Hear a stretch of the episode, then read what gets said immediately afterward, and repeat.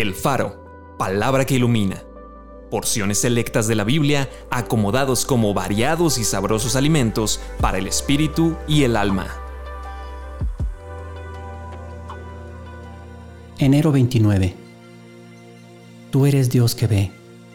Oh Señor, tú me has examinado y conocido. Tú has conocido mi sentarme y mi levantarme.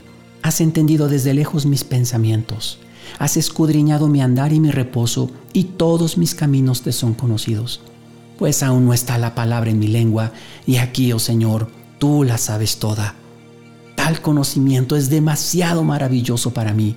Alto es, no lo puedo comprender. Los ojos del Señor están en todo lugar, mirando a los buenos y a los malos, porque los caminos del hombre están ante los ojos del Señor, y Él considera todas sus veredas. Dios conoce sus corazones porque lo que los hombres tienen por sublime delante de Dios es abominación, porque los ojos del Señor contemplan toda la tierra para mostrar su poder a favor de los que tienen corazón perfecto para con Él. Jesús conocía a todos y no tenía necesidad de que nadie le diese testimonio del hombre, pues Él sabía lo que había en el hombre. Señor, tú lo sabes todo, tú sabes que te amo. Oremos juntos.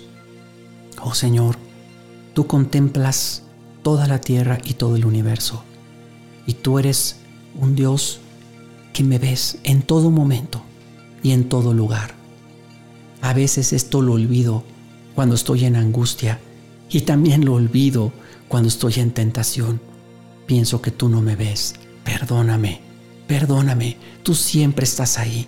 Tú siempre estás ahí tú siempre estás conmigo, porque tu palabra dice que nunca me dejarás y nunca me desampararás.